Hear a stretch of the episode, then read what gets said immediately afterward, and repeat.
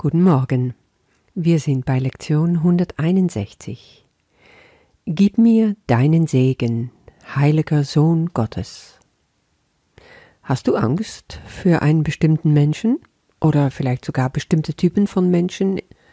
Oder gibt es einen Mensch, der dich immer wieder auf die Palme bringt, der dich ärgert? Dann ist diese Lektion eine echt gute Gelegenheit, da mal reinzuschauen, warum das so ist. Außerdem bietet Jesus gleichzeitig eine ganz handfeste Übung an, um dagegen anzugehen und diese Angst oder dein Ärger zu ersetzen durch Segen. Ja, weil hier geht's um Segnen. Segnen ist eigentlich was ganz altmodisches. Man kann sich so viel darunter gar nicht vorstellen, weil es nicht zu unserem Alltag gehört. Was ist damit gemeint mit Segen? Segnen, das ist das Erste, womit Gott Vater den Menschen nach der Erschaffung ausgestattet hat. Er segnet sie. In Genesis 1, Vers 28 wird das ganz klar gesagt. Das hebräische Wort dafür, Baruch, bedeutet, jemand mit heilschaffender, wohltuender Kraft zu begaben.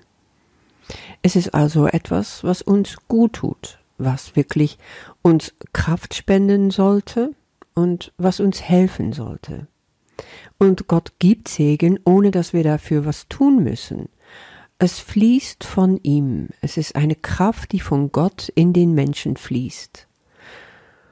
So können wir auch segnen, weil wir selber berufen sind zu segnen, dadurch, dass wir gesegnet worden sind. Das sagt äh, zum Beispiel äh, Petrus im ersten Petrusbrief Kapitel 3 in Vers 9 wird das so ausgedrückt. Segnet, denn ihr seid berufen, Segen zu erlangen. Es hat also nichts damit zu tun, dass einfach mal ein Kreuzchen auf den Stern gemacht wird oder was gemunkelt, was man nicht versteht. Nee, es ist einfach diese Kraft des Glaubens, die in uns übergeht. Menschen haben das ritualisiert, klar, über die Zeiten hindurch, aber es geht wirklich um diese Kraft Gottes, die alles umgreift, die wirklich uns zeigt, meine Kraft herrscht in dir. Und davon redet Jesus hier. Und dann macht er das auf eine ganz spezielle Art und Weise, indem er klar macht, nein, ich segne hier nicht, sondern ich bitte um den Segen von meinem Bruder. Gib mir deinen Segen, heiliger Sohn Gottes. Und was soll das eigentlich, wenn der Mensch, der mich ärgert oder mich Angst macht, sein Segen gibt? Ich meine, kann ich das überhaupt fragen? Nein, es geht natürlich nicht um dieses konkrete darum bitten, es geht um die Vorstellung im Geiste, dass mein Bruder mich segnet. Aber erst will ich noch eingehen auf den Ärger, auf diese Angst, wovon Jesus hier auch redet.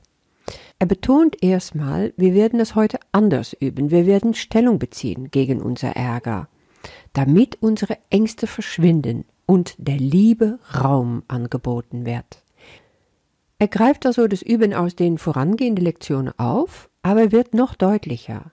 Heute wirst du die Schau Christi erreichen können, wenn du das wirklich willst. Also nochmal, du entscheidest das. Die Vision Christi rufe ich in mich auf, indem ich mir vorstelle, was sehe ich, wenn ich mit Jesus schaue. Und dann passiert was ganz Besonderes. Dann geht er erstmal ein in den ersten Paragraphen auf eine wirkliche Abstraktion. Jesus sagt, der gespaltene Geist zieht nur Fragmente des Ganzen, denn nur so konnte er die partielle Welt erfinden, die du siehst. Ich finde es schon ganz wichtig, mal darauf einzugehen, weil wir haben diese Welt, die wir über unsere Sinnen wahrnehmen, kreiert. Das ist das Konkrete, was du schaffst. Du bist unglaublich mächtig, du bist ein Schöpfer deiner eigenen Realität. Und das ist das Materielle, was wir mit unseren Sinnen wahrnehmen können. Wir haben in Effekt unser unendlicher Geist, unendlich umfassend, extrem eingeengt, ganz klein gemacht, auf einen Nadelknopf eigentlich gebracht, ja, durch unsere Wahrnehmung. Wir könnten so viel mehr, wir sind zu so viel mehr in der Lage. Und der Kurs will uns das beibringen, diese Geist zu öffnen, groß zu öffnen, für die unendliche göttliche Wirklichkeit, die sich da wirklich verbirgt vor uns. Wir sehen keine formlose Abstraktion mehr. Wir sind dazu gar nicht in der Lage hier in der Welt. Stattdessen sehen wir Körper. Und die werden dann also natürlich Symbol unserer Ängste. Wir haben Angst vor andere Körper. Wenn wir uns nämlich andere Menschen vorstellen, was sehen wir dann? Ein Körper, genau. Was denkt, ist der Geist. Aber im Geiste sind wir alle eins. Im Geiste kann ich mich nicht fürchten. Da gibt es keine konkrete Symbole. Das ist nämlich die andere Seite. Und Jesus sagt auch deshalb, ein Bruder ist alle Brüder, jeder Geist enthält alle Geister, denn jeder Geist ist eins. Das ist die Wahrheit. Was machst du mit deinem Bruder, von dem du Angst hast oder der dich immer wieder ärgert? Du projizierst dein eigenes Unvermögen mit deinem Körper umzugehen auf ihn. Du hast ihn zugekleistert mit Etiketten. Stell dir einfach mal diesen Menschen vor, den du nicht magst. Wie beschreibst du ihn? Ach, der ist so blöd oder der ist übergriffig oder der stinkt oder der ist gehässig und ich mag ihn nicht, weil er geizig ist oder weil er gierig ist. Ganz viele Urteile. Aber stimmt das wirklich? Ist das wahr? Jesus sagt, Wer einen Bruder aus Körper sieht, sieht ihn als Symbol der Angst. Und er wird angreifen, weil das, was er erblickt, seine eigene Angst ist. Können wir daran was verändern? Ja, indem du dein Bruder um sein Segen für dich bittest. Und gehen wir mal wieder zurück. Segnen, das ist eigentlich ein Mensch mit Gotteskräfte ausstatten. Um ein Segen für dich zu bitten, ist zu sehen, dass dein Bruder diese Kraft auch in sich trägt und dir liebend wieder abgibt. Und wie kannst du das? Indem du durch Christi Augen blickst, indem du deinen Bruder siehst, wie Gott ihn sieht, den die Engel lieben und den Gott vollkommen schuf. Dies ist seine Wirklichkeit und in der Schau Christi wird seine Lieblichkeit in einer so heiligen und schönen Form gespiegelt, dass du kaum anders kannst, als zu seinen Füßen hinzuknien. Ist das nicht wunderschön? Weil das ist die Wahrheit, wenn du dich darauf einlässt.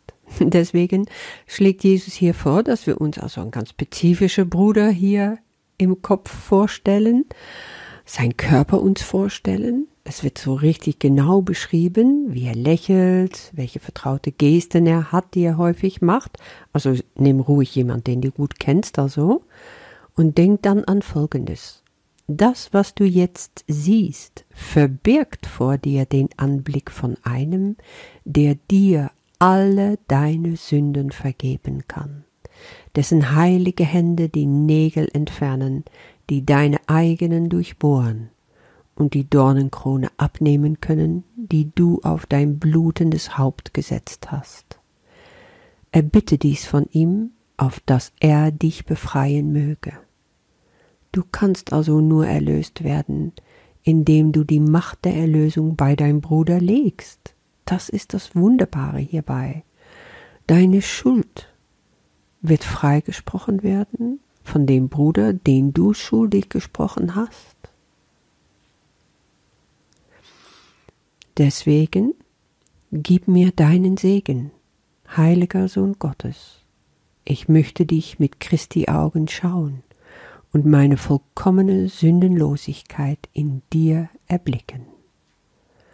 Und durch diese Übung nimmst du dein Bruder vom Kreuz Seh ihn durch Christi Augen. Du kannst das schaffen heute. Und was du sehen wirst, sagt Jesus, wird dir von alten Melodien singen, an die du dich erinnern wirst. Du bist im Himmel nicht vergessen.